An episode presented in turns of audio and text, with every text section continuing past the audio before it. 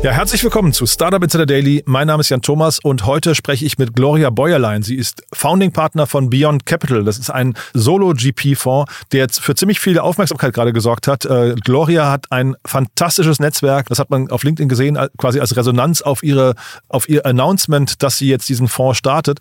Und wir haben jetzt über die Details gesprochen und ich fand es wirklich ein sehr, sehr cooles Gespräch, weil Gloria auch einen sehr internationalen Blick mitbringt. Sie kennt die ganze VC-Szene, zumindest ist das mein Eindruck, in- und auswendig bringt da eine ganz neue Farbe nochmal rein, ganz neue Aspekte. Von daher freut euch auf ein tolles und wirklich sehr fundiertes Gespräch mit Gloria Bäuerlein, Founding Partner von Beyond Capital. Startup Insider Daily. Interview. Sehr schön, ja, ich freue mich. Gloria Bäuerlein ist hier, Founding Partner von Beyond Capital. Hallo Gloria. Äh, hallo Gloria. Hallo, vielen Dank für die Einladung. Ja, freue mich sehr, dass wir sprechen. Ähm, sehr, sehr spannend. Das musst du mir mal erzählen. Äh, es, es gibt ja immer wieder, äh, ich sag mal, Gründerinnen und Gründer, die dann irgendwann die Lust verlieren und sagen, jetzt, jetzt bin ich quasi reif für die Rente, jetzt gehe ich irgendwie in, in VC. Du bist einen umgekehrten Weg gegangen, ne? Du bist also quasi aus dem VC irgendwann in, äh, in die, in die Startup-Welt eingetaucht. Ja, genau. Ich glaube, wenn du tagtäglich mehrere Stunden mit Gründern sprichst, dann ähm, hast du irgendwann das Gefühl, hey, das möchte ich auch selber machen. Das ist irgendwie cooler auf der anderen Seite zu sein. Zumindest ging es mir so tatsächlich. Und ich bin durch, durch Zufall im VC damals gelandet, wollte nie Investor sein Aha. und wollte dann einfach wirklich mal die andere Seite sehen und habe auch einfach gesagt, so, ähm, ja, 92 Prozent, glaube ich, damals der VCs in ganz Europa hatten keine operative Erfahrung. Ich habe einfach gesehen, dass das zu komischen Situationen auch teilweise auf Boards führt, wo du ähm, den Gründern ähm, ähm, irgendwas, irgendwas empfehlen sollst, aber selbst keine Ahnung hast, wie es sich tatsächlich auf der anderen Seite anfühlt. Und dann habe ich einfach gesagt, so, hey, ähm, ich möchte es einfach mal auf der anderen Seite ausprobieren. Ich möchte verstehen, was, was das tatsächlich bedeutet, so ein Unternehmen zu führen oder ein Unternehmen groß zu, groß zu machen und potenziell auch tatsächlich selber äh, zu gründen. Ja. Und bin dann zu einem meiner Portfoliounternehmen gegangen, Cree, dem größten Telemedizinanbieter in Europa. Ich einfach mit dem Gründer Johannes schon davor eng zusammengearbeitet habe und einfach so die, die Mission, einen großen ähm, Gesundheitsanbieter ähm, in Europa zu bauen, super, super spannend fand. Und bin dann nach Stockholm gezogen und, und habe das, das tatsächlich sehr geliebt, weil es mir einfach eine andere Perspektive gegeben hat. Also danach mit meinen Angel Investments, die ich dann irgendwie angefangen habe, habe ich schon gemerkt, dass das eine ganz andere Situation ist, wenn man selber in the trenches ist ähm, und aus eigener Erfahrung ähm, natürlich auch sprechen kann und gleichzeitig nicht, sich natürlich natürlich auch auf der operativen Seite ein Netzwerk aufbaut von anderen Operatoren, die man dann auch bei verschiedenen Portfoliounternehmen mit reinziehen kann und auf deren ähm, Expertise man dann auch irgendwie bauen kann. Du warst ja jetzt nicht bei irgendeinem VC, du warst ja bei Index Ventures, muss man noch mal dazu sagen. Ne? Ähm, und das, was du jetzt gerade beschreibst, klingt ja eigentlich so ein bisschen nach, einer, nach einem Defizit äh, in der VC-Welt, das auch so, glaube ich, noch hier noch keiner artikuliert hat ne, in den ganzen Folgen. Gibt es da noch weitere Defizite, die man kennen müsste, als äh, so als Außenstehender? Ich weiß gar nicht, ob es ne, ein Defizit ist. Ich glaube, man braucht einfach eine gute Mischung. sollten also, glaube ich, wenn, es gibt sehr, sehr gute Beispiele in der VC-Welt von VC-Partnern, die niemals davor irgendwie operativ tätig waren. Also zum Beispiel Jan Hammer bei Index, aber auch jemand wie Mike Moritz bei Sequoia. Der war zum Beispiel Journalist davor. Ähm, ähm, und ich glaube, es geht einfach darum, dass es eine sehr gute Balance gibt, dass es ein paar Leute auf deinem Board gibt oder ein paar Leute in deinem, in deinem Investment, ähm, ähm, in dein, bei, unter deinen Investoren gibt, die operative ähm, ähm, Expertise haben. Ähm, und ich glaube, diese, diese Mischung macht es tatsächlich. Ähm, gibt es andere Defizite? Ähm, Ehrlicherweise kommt das extrem auf den VC an und es kommt auch extrem auf ähm, den Gründer, die Gründerin an und das Thema, ähm, ähm auf dem man, auf, bei dem man arbeitet. Also zum Beispiel, ähm, ich empfehle große VCs, die auch keine Niederlassungen haben, in, in Deutschland zum Beispiel, empfehle ich nicht einem Gründungsteam, das gerade frisch aus der Uni kommt. Weil ein sehr großer VC, der macht irgendwie 20 Investments pro Jahr, ähm, der kann sich nicht wirklich um jedes einzelne Seed-Investment kümmern und wirklich da sehr, sehr täglich, wöchentlich mit dem Gründungsteam im Austausch zu sein. Äh, aber sehr viele, sehr, sehr junge Gründer benötigen genau das. Mhm. Ähm, wenn ich aber jetzt gerade mein zweites, drittes, viertes Startup gründe, dann möchte ich das vielleicht gar nicht. Dann möchte ich jemanden haben, den ich irgendwie anrufen kann und der im Zweifel auch immer das, das Telefon abnimmt. Aber das sind natürlich die ganzen großen Fonds, ähm, die, die können das auch, das auch leisten. Ja. Das heißt, es kommt immer darauf an, so, ähm, was möchte man von einem VC und mit wem macht es dann äh, Sinn, zusammenzuarbeiten? Ich sehe mich manchmal auch so ein bisschen als so ein, ein kleiner Übersetzer zwischen den beiden Welten, mhm. um wirklich sicherzustellen, sicherzustellen, dass das Matchmaking zwischen dem Gründung, äh, Gründungsteam und dem VC ähm, das Richtige ist und dass man genau das bekommt, was man sich auch ähm, vorstellt. Also ich hatte immer das Gefühl, dass es so ein bisschen so ein Erwartungsmanagement manchmal fehlt und dass äh, viele VCs so ein bisschen ähm, das, das Blaue vom Himmel erzählen, weil sie natürlich auch die kompetitiven äh, Investments gewinnen wollen und die Realität dann sehr häufig sehr anders aussieht und sich einfach die, die Gründer was ganz anderes darunter äh, vorgestellt haben. Ähm, und das ist noch nicht mal böse Absicht, ähm, aber ich glaube, das liegt einfach daran, ähm, dass viele das zum ersten Mal machen und gar nicht wissen, was sie voneinander oder was sie von den ähm, Investoren erwarten können ähm, und was vielleicht auch nicht. Hm. Jetzt habe ich erstmal gelernt, das Unternehmen in Schweden heißt, äh, ich sage immer Krü, aber das stimmt dann gar nicht. Kri hast du gerade gesagt, ne? Ja, es ist ein bisschen, äh, es ist ein, es ist ein schwedisches Wort, das sehr schwierig ist auszusprechen. Aha. Und das heißt so ein bisschen was wie so get well. Es gibt tatsächlich kein deutsches oder kein englisches Äquivalent dafür. Ach ja, okay. Und deshalb, ich bin da jetzt auch keine schwedische äh, Expertin. Ja, spannend. Aber wir reden ja jetzt heute, weil du jetzt wieder Investorin geworden bist. Ne? Und jetzt vielleicht, bevor wir darüber über, dein, über deinen Fonds sprechen, ähm, erst nochmal ähm, die, die Themen, die du gerade genannt hast, ist ja wirklich super spannend. Also dieses den Gründern, Gründerinnen was vom das Blaue vom Himmel erzählen, hat man ja umgekehrt, glaube ich, auch. Ich glaube, in der ersten Phase, und das klang jetzt gerade schon sehr professionell, finde ich, wie du gesagt hast, wie man sich ja eigentlich seinen ersten Investor reinholen müsste, weil ich glaube, oft macht man das als Gründerinnen und Gründer gar nicht ähm, und hat auch gar nicht die Ahnung, wie die sich vielleicht unterscheiden. Aber man möchte ja eigentlich vor allem Geld bekommen, damit man loslegen kann, ne?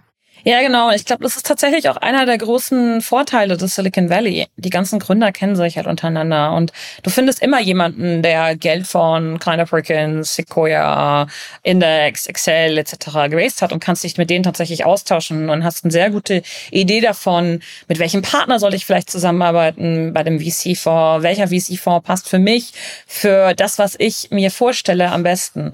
Und Leider ist das europäische Ökosystem erstens noch sehr, sehr fragmentiert. Das bedeutet, ein deutscher Gründer kann gar nicht die schwedischen Gründer, die vielleicht mit Index zusammengearbeitet haben oder die mit Grandum zusammengearbeitet haben, fragen. Das ist häufig sehr, sehr schwierig. Und dadurch kommt es nie zu diesem Austausch. Und deshalb ist es, glaube ich, sehr, sehr wichtig, was ich immer den Gründern sage, ist, sehr, sehr früh diese VCs kennenzulernen, denen einmal ein bisschen Hallo zu sagen. Äh, nicht unbedingt, dass man jetzt irgendwie in eine sehr detaillierte Due Diligence geht, ja, aber einfach einmal mal sich gegenseitig vorzustellen, dass die VCs einen Eindruck bekommen, so wer, wer sind die Gründer, wer sind die Gründerinnen, ähm, aber dass, dass du auch oder die Gründer und Gründerinnen auch einen Eindruck dafür bekommen, hey, was ist das für eine Persönlichkeit, auf was achten die, welche Art von Fragen stellen die etc. Und dann kann man sich erstmal wieder sechs Monate zurückziehen, an seinem Produkt arbeiten und dann irgendwie zwei Monate, bevor man tatsächlich raisen möchte, vielleicht wieder diese, diese ähm, Gespräche aufnehmen. Aber ich habe ähm, häufig das Gefühl, dass sehr viele Gründer Gründer, Gründerinnen erst dann mit VC sprechen, wenn sie tatsächlich aktiv im Fundraising sind. Und das ist meiner Meinung nach eines der größten Fehler, man, die man tatsächlich begehen kann, weil dann ist alles sehr, sehr hektisch. Und dann kann man sich einfach gegenseitig gar nicht gut vor, äh, gar nicht gut kennenlernen und hat dann eben auch tatsächlich falsche Erwartungen aneinander. Ist denn aus deiner Sicht den meisten Gründerinnen und Gründern, gerade die jetzt von der Uni kommen, tatsächlich auch bewusst, wie sie mit VCs zusammenarbeiten wollen? Weil das klang ja jetzt gerade so, also logischerweise die Reiferen wissen das, die das vielleicht schon mehrfach gemacht haben, die wissen dann, wie du gerade sagst, dass sie vielleicht eher was nur punktuelle äh, Unterstützung brauchen, aber dass, dass äh, junge Gründer zum Beispiel, dass die vielleicht mit einem äh, mit einem Fonds, der hier nur eine Person in Berlin stationiert hat, äh, aber eigentlich international ist, eher nicht zusammenarbeiten sollten, weil der eben nicht so greifbar oder vielleicht auch nicht die Zeit hat und so. Wissen die das? Ja und nein. Ich glaube, es ist tatsächlich die Aufgabe von Beratern in Anführungszeichen, also von Freunden um sie herum oder auch von initialen Angel-Investorinnen, ähm, die ähm, die die VCs sehr viel besser kennen, die vielleicht auch von vorherigen ähm, Investitionen verstehen, okay, wer verhält sich wie etc. Und ich glaube, da ist es tatsächlich wichtig, dass man sich als Gründer, Gründerin ähm, da, ähm, da davor hinsetzt und sich wirklich auch im Klaren wird und sich mit verschiedenen Leuten austauscht, okay, wer kann mir was bieten und vielleicht auch so eine Art Liste erstellt. Also wirklich sagt so, okay, klar ist natürlich alles wichtig. Es ist mir wichtig, dass die gute äh, Intros Infos zu Kunden machen. Es ist mir wichtig, dass die gute Kontakte zu Talenten haben. Es ist mir ähm, die Marke wichtig des Fonds etc. Aber was ich immer versuche mit den Gründern zu besprechen, ist tatsächlich, okay, wenn du das Force ranken müsstest, was ist Nummer eins? was ist Nummer zwei, was ist Nummer drei? Und da gibt es tatsächlich sehr, sehr große Unterschiede. Ähm, häufig hat das was mit, damit zu tun, in welchem Markt man sich befindet, inwiefern man zum Beispiel über vorhergehende ähm, Jobs Zugang zu Talenten hat, inwiefern man vielleicht schon irgendwie in einem, in einem gleichen Sektor unterwegs war davor und vielleicht keine Intros mehr zu den ersten Kunden benötigt, etc. Und je nachdem, was tatsächlich die Priorität ist, kann ein VC besser passen als andere. Ich glaube, das ist tatsächlich ein sehr äh, wichtig für jedes Gründungsteam, sich im Klaren zu werden, was sind die ein, zwei Punkte, die mir bei einem Investor besonders wichtig sind. Ist wahrscheinlich auch ähm, ein Zeichen von Professionalität, ne? Wenn ich jetzt in ein Gespräch mit einem Investor reingehe und sage, pass mal auf, ähm, wir haben, wir sprechen jetzt, weil wir gesehen haben, mit den und den Unternehmen hast du schon gearbeitet oder das ist das, das Setup, äh, was du scheinbar bietest, aber wir würden gerne oder wir erwarten von der Zusammenarbeit folgende Punkte. Und wenn ich das schon klar artikulieren kann, ist ja eigentlich wahrscheinlich ein, ein sehr, sehr professionelles Signal, ne? Ja, total. Deshalb frage ich die Frage auch häufig als, als, als Schlussfrage ähm, in, meinem, in meinem Gespräch mit den Gründern, weil es mir tatsächlich ähm, eine sehr gute Idee gibt, inwiefern sie wissen, worauf sie sich in Anführungszeichen einlassen. Ja, ob es auch vielleicht Sinn macht, überhaupt in, zu dem Zeitpunkt Venture Capital zu raisen oder nicht. Und ähm, wenn ich dann nur Plattitüden höre, dann ist das für mich schon ein negatives Zeichen teilweise. Mhm. Und andere sagen aber ganz klar, hey, ich habe gesehen, du hast schon in den Bereich investiert oder du hast besonders viele Investments in Schweden ähm, und mein nächster Markt wird Schweden sein oder du hast in Schweden gelebt und und ich glaube, du hast ein sehr, sehr gutes Netzwerk oder ähm, so und so bin ich auf dich aufmerksam geworden. Und das hilft schon, schon massiv, ähm, weil man eben auch selber feststellen will, hey, die Erwartungen, die diese Person an mich hat, kann ich die tatsächlich erfüllen? Oder ähm, gehen wir hier in eine Partnerschaft ein, ähm, die vielleicht enttäuscht werden wird oder die vielleicht nicht äh, von Erfolg gegründet sein wird. Und jetzt sieht man schon, du hast dich wirklich auch sehr, sehr, äh, sag mal, so, so Vogelperspektive mit dem ganzen Markt beschäftigt. Jetzt lass uns mal vielleicht über Beyond Capital reden. Das ist ja fast schon auf den ersten Blick ein bisschen exotisch, ne? Ähm, äh, Solo-GP sieht man nicht häufig und dann auch noch von der Frau geleitet. Ähm, wie kam es denn jetzt dazu? Ja, ehrlicherweise habe ich mir darüber nie Gedanken gemacht und dann tatsächlich erst im Fundraising festgestellt, ähm, dass ich wahrscheinlich die erste Frau in Europa sein werde, die in, den Solo-GP launcht. Für mich war das so, dass ich, als ich bei Index raus bin, wollte ich einfach eng in der Startup-Branche bleiben und habe dann angefangen, Angel, ähm, Angel Investments zu machen.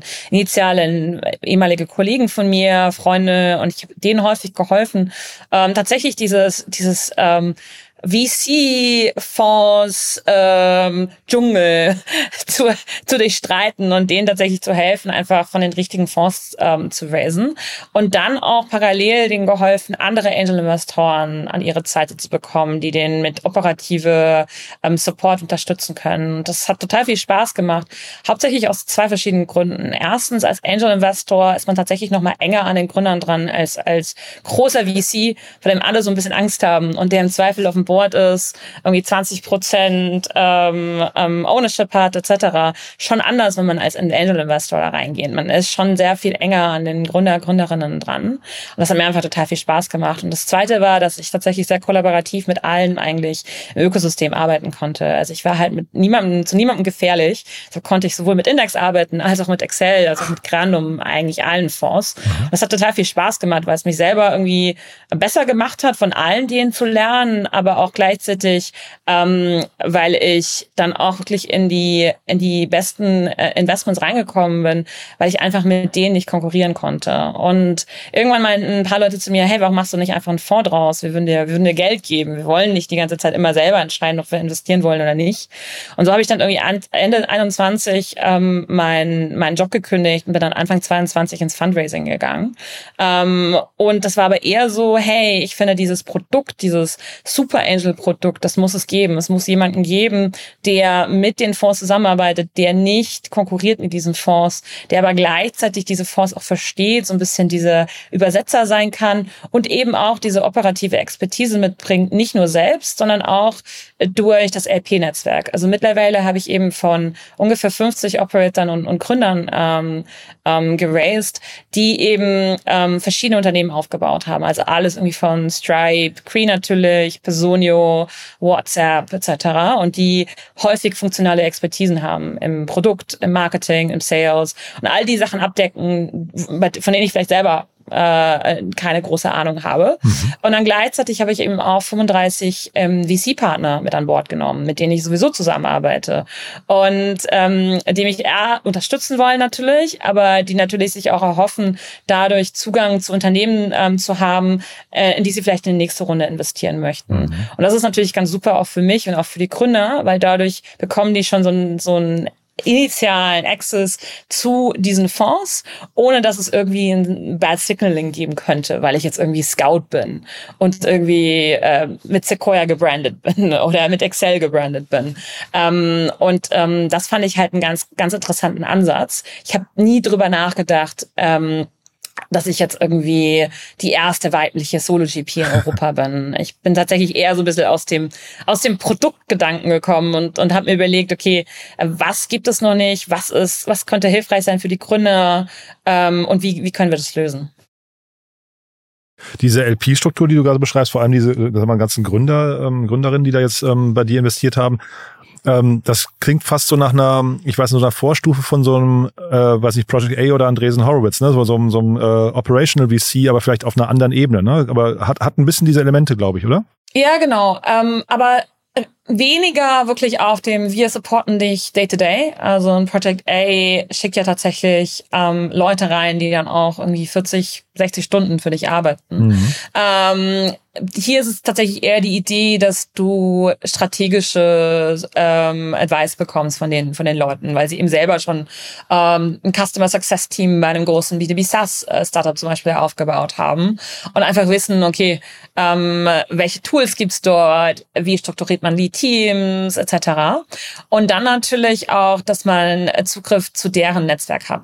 Ich habe in der Vergangenheit sehr, sehr häufig meine Freunde, mein Netzwerk um irgendwelche Intros gebeten und dachte dann immer so, okay, hm, den kann ich nicht wirklich was zurückgeben. Ich muss die die ganze Zeit um irgendeinen Gefallen bitten etc. Und so ist es einfach eine perfekte Möglichkeit, die auch finanziell am Erfolg zu incentivieren und wirklich sicherzustellen, dass sie das nicht nur machen, weil sie irgendwie mich nett finden und weil sie mir einen Gefallen tun wollen, sondern auch, weil sie tatsächlich ähm, ähm einen finanziellen ähm, Benefit davon haben. Und die andere Seite, die VCs, die bei dir investiert haben oder VC-Partner und so weiter, ähm, du hast gerade gesagt, das ist jetzt quasi nicht Scouting im Auftrag von Index, aber es ist ja tatsächlich so ein ja, ich weiß nicht, so ein, so ein Scouting eigentlich in der Breite, ne? Weil ich verstehe jetzt richtig, du würdest dann eben schauen, welcher Kontakt von dir, welches äh, Unternehmen, mit dem du gerade sprichst, passt eigentlich zu, auf der anderen Seite zu welchem VC möglicherweise, ne? Ja, genau. Ähm, sowohl in der Runde, in der ich investiere, also dass ich sozusagen direkt ganz am Anfang sage, okay, hey, ich würde gerne in der Runde investieren, ich bin, ich bin committed, aber auch natürlich dann für Folgerunden. Mhm. Da ist es einfach sehr, sehr wichtig, meiner Meinung nach, dass man sehr, sehr eng an den Fonds dran ist. Also geht es nicht nur darum, hat Sequoia eine bessere Brand als Index, sondern da geht es dann auch drum, okay, für dieses Thema kennt sich ähm, Sequoia besser aus als Index oder soll ich dann doch lieber Excel nehmen oder sollte ich doch lieber Cherry nehmen oder ein Visionaries oder eine La Familia etc. Und dann auch, welcher Partner in diesem Fonds ist der richtige Ansprechpartner? Gehe ich vielleicht über den Principal? Ähm, wer von denen hat gerade, will gerade unbedingt vielleicht ein Investment tätigen oder hat eine These auf den Markt, in dem das Unternehmen unterwegs ist?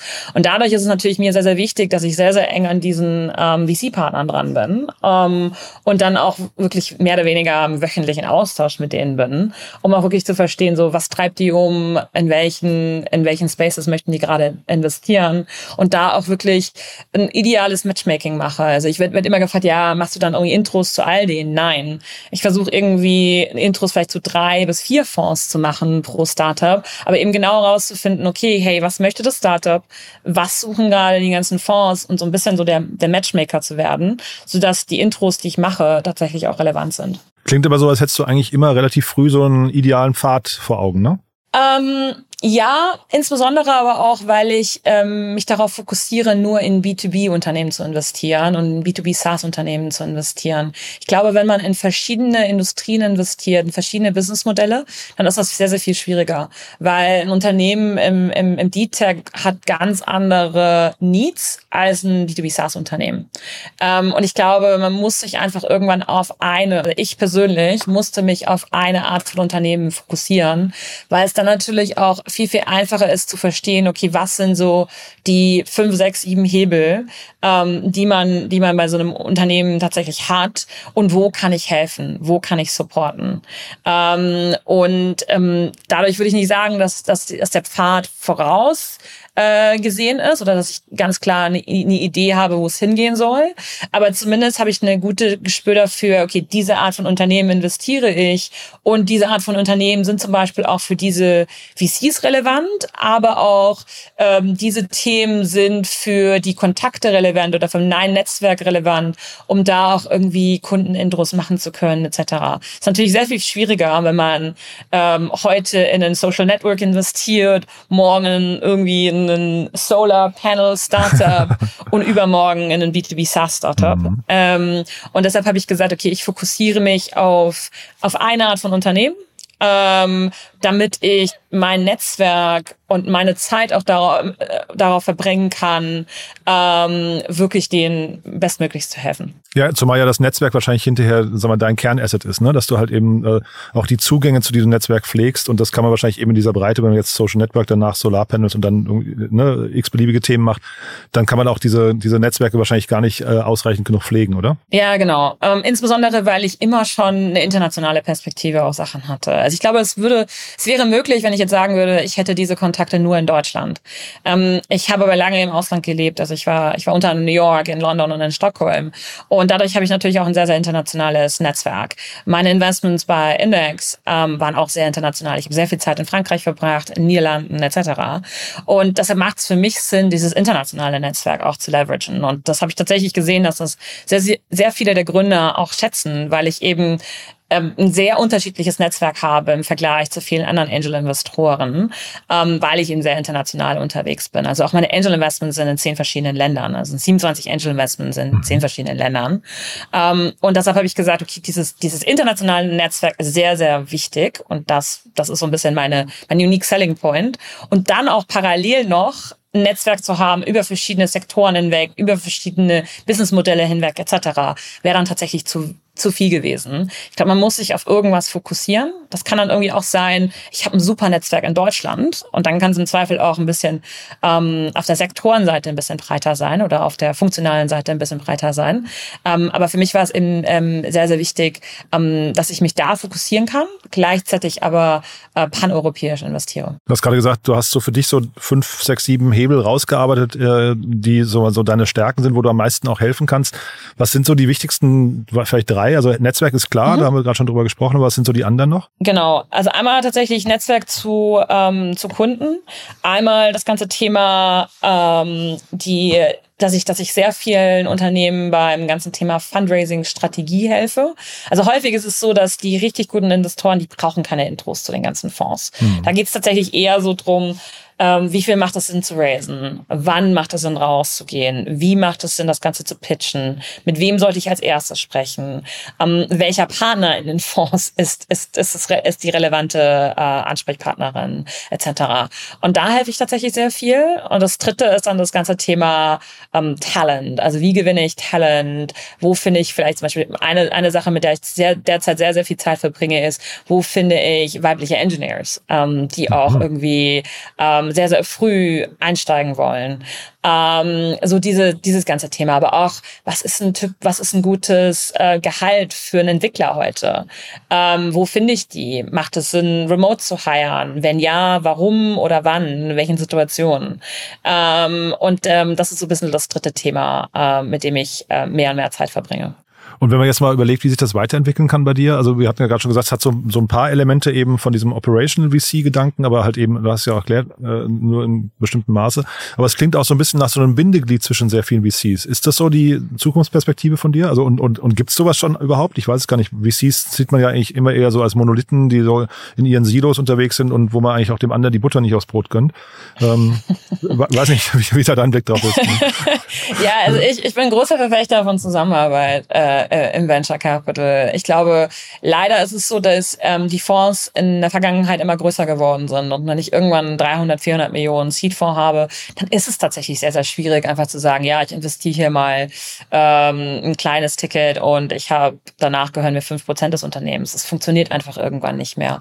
Das heißt, ich habe auch meinen LPs ganz klar gesagt, es gibt einen Nachteil von meiner Struktur und von meiner Strategie und das ist einfach, dass ich nie einen 200 Millionen Fonds raisen kann. Das, das wird einfach nicht funktionieren, weil irgendwann muss ich dann ähm, gegen die großen VCs im, im Wettbewerb stehen. Gleichzeitig glaube ich aber, dass genau das ein bisschen, bisschen fehlt, ähm, weil es ist nicht unbedingt gesagt, dass, dass ein großer VC die alles geben kann. Die sind äh, sehr viele VCs, ich auch. Wir sind gut in gewissen Themen. Wir sind wir sind nicht gut in anderen Themen. Ja. Wir haben vielleicht nicht die Expertise in dem Thema oder wir haben nicht, wir haben das nicht, nicht das Netzwerk, weil du zum Beispiel nach Frankreich expandieren willst. Aber wir haben irgendwie kein richtig tiefes Netzwerk in Frankreich. Das heißt, es macht für die Gründer meiner Meinung nach Sinn, so ein paar, paar Leute ähm, am Tisch zu haben und nicht nur von einem VC ähm, abhängig zu sein. Und ähm, diese Diversität in der, in der Investorenszene, ich glaube, die ist einfach gut für das ganze Ökosystem, weil sich dann jeder so ein bisschen aussuchen kann, kann, hey, ich will das, ähm, okay, ich gehe mit dem VC oder ich mir ist das wichtiger, okay, vielleicht ist der VC ein besserer Partner. Und deshalb mag ich das ganz gerne, so dieses Bindeglied zu sein, aber auch teilweise das Bindeglied tatsächlich zu den VCs in den USA zu sein. Ähm, viele von den US-Fonds, die vielleicht auch noch nicht unbedingt ein, ein Büro in Europa haben, die gucken sich tatsächlich ganz stark Europa natürlich auch an. Und da so ein bisschen so ein, so ein Scout für die auch zu sein, so jemanden, der on the ground ist, der paneuropäisches paneuropäischen Dealflow hat. Das ist natürlich auch für die ganzen US-VCs, die sich stärker und stärker auch Europa angucken, super spannend. Und da so ein bisschen das Bindeglied zu sein, finde ich, kann den ganzen europäischen Ökosystem nur förderlich sein. wer jetzt Lust bekommt, mit dir zu sprechen, ähm, wer darf sich melden? Oder gibt es auch, du hast ja gerade gesagt, es gibt quasi ähm, B2B SaaS ist so dein Kernthema. Also das heißt, das müsste schon mal quasi eine Voraussetzung sein, dass man in dem Bereich unterwegs ist. Aber gibt es andere Themen, wo du sagst, die müssen sich eigentlich nicht bei dir melden, das ist dann für beide Seiten nur äh, Zeitverschwendung? Oder darf dich jeder kontaktieren und dann findet man raus, ob's, ob das Gespräch Sinn macht? Nee, ja, grundsätzlich gerne. Also wirklich tatsächlich innerhalb von B2B SaaS bin ich sehr flexibel. Ähm, ich mache mehr horizontale SaaS als Vertical SaaS. Guck mir aber jetzt Vertical SaaS insbesondere auch mit der ganzen AI Revolution äh, mehr und mehr an, weil ich glaube, da wird, da werden die Vertical Solutions wichtiger und wichtiger. Ähm, und ansonsten auch wirklich tatsächlich sowohl auf der Application Layer als auch auf der Infra Infrastruktur Layer, also DevTools etc. Da bin ich sehr, sehr breit eigentlich aufgestellt und gucke mir da gerne alles an. Hm. Nee, super. Aber äh, sag mal, dein, dein Arbeitsalltag, ähm, ich meine, das klingt jetzt viel nach Netzwerkpflege, dann musst du dich mit Startups unterhalten, wie, ähm, und jetzt bist du ja dann eben dann doch, sag mal, eine One-Man-Show oder ein kleines Team. Wie, wie bleibst du up to date? Weil du jetzt gerade auch sagst, AI, äh, AI ist ein großes Thema jetzt. Das muss man ja sich auch wieder neu antrainieren, neu lernen, was da jetzt gerade alles passiert und an Möglichkeiten kommt. Mhm. Das, das Tolle ist, wenn man kollaborativ mit anderen Fonds ist, dann teilen die natürlich auch sehr viel. Also ähm, es ist natürlich sehr sehr unwahrscheinlich, dass sich irgendwie in Excel mit einem Index hinsetzen wird mhm. und über die neuen, ähm, die neuen Entwicklungen im AI sprechen wird und tatsächlich auch die ganzen internen Gedanken teilen wird. Und ähm, bei mir ist es ein bisschen anders. Also ich bin, bin sehr, sehr eng mit sehr vielen von den verschiedenen VCs und wir unterhalten uns einfach auch sehr klar und gucken uns zusammen Investments an und diskutieren dann, hey, warum sagen wir Hub oder nicht? Und natürlich derzeit ist es sehr viel rund um AI. Und dann bekommt man schon eine sehr gute, eine sehr gute Idee davon, wie andere Fonds darüber nachdenken. Dadurch, dass ich mit nicht nur mit ein oder zwei Fonds spreche, sondern mit ähm, mehreren, habe ich natürlich auch so eine, das hilft mir natürlich auch, meine eigene These zu entwickeln. Weil ich so ein bisschen sehe, okay, was sehen Sie, was sind vielleicht gute Beispiele aus den USA, ähm, wo ähm, eine Sache funktioniert, etc. Und das hilft mir halt massiv. Deshalb tatsächlich spreche ich sehr viel mit, ähm, mit verschiedenen Fonds, nicht nur über spezifische Unternehmen, sondern auch über Thesen auf Märkte ähm, und, und tausche mich mit denen sehr, sehr aktiv aus. Also ich würde schätzen, dass es heute so ist, dass ich so ähm, wahrscheinlich so 30 bis 40 Prozent meiner Zeit tatsächlich mit Netzwerken verbringe. Ähm, wahrscheinlich so 40 Prozent meiner Zeit ähm, mit Gründern, mit denen ich einfach spreche, mit denen ich initiale Investment, ähm, initiale ähm, Calls habe etc und dann den Rest meiner Zeit so ein bisschen natürlich auch auf Admin-Themen, aber auch ähm, so mir selber, mich selber hinsetze und, und These entwickeln, mhm. entwickle. Und du bist based in Berlin, habe ich gesehen. Ähm, warst aber jetzt auch lange in, äh, in Schweden. Vielleicht kannst du da noch mal kurz ein, zwei Sätze zu sagen, was können denn die deutschen VCs von den schwedischen, weil es gibt sehr viele schwedische VCs, ne, die erfolgreich sind. Äh, ich glaube, EQT Ventures kommt von, oder EQT generell kommt von da, äh, Creandum haben wir eben ein paar Mal erwähnt. Ich weiß gar nicht, ob Northzone, ob die auch ja. schwedisch sind, bin gar nicht ganz ja. sicher. Ne, also, die sind auch schwedisch. Also gibt auffallend viel dafür, dass das Land so klein ist eigentlich, ne, auffallend viele ähm, große Brands in dem Bereich. Ähm, was machen die anders? Was machen die besser? Was können vielleicht deutsche VCs von denen lernen? Ähm, ich glaube, es kommt ganz, ganz tatsächlich auf die Persönlichkeiten an. Ich meine, zum Beispiel so ein Creandum hat ja mittlerweile auch Simon Schminke ähm, hier in Deutschland schon seit mehreren, mehreren Jahren oder auch ein Peter Specht. Ähm, deshalb weiß ich gar nicht, ob das so unbedingt was mit, mit Schwedisch zu tun hat. Ich glaube, was viele von denen tatsächlich sehr, sehr früh gesehen haben, ist so das ganze Thema Sustainability. Mhm. Also es ist ganz spannend. Ähm, sowohl Northzone als auch ein EQT, als auch eine als auch ein Kernum haben da tatsächlich schon seit, seit mehreren Jahren ähm, eine These drauf. Ähm, gleichzeitig, ich glaube, was die, was die Schweden tatsächlich ausmacht, ist, die sind einfach sehr approachable, die sind sehr personable, die sind sehr, sehr nett. Ich glaube, jeder, der wahrscheinlich mit, äh, mit einem der drei VCs gesprochen hat, wird das wahrscheinlich auch bestätigen können. Die sind vielleicht nicht immer so aggressiv, wie ein mancher amerikanischer VC manchmal rüberkommen kann. ähm, ich weiß nicht, ob das dann unbedingt ähm, eine Differenzierung ähm, im Vergleich zu den, zu den ähm, zu den deutschen VCs sind, äh, ist, aber definitiv zu den Amerikanern teilweise.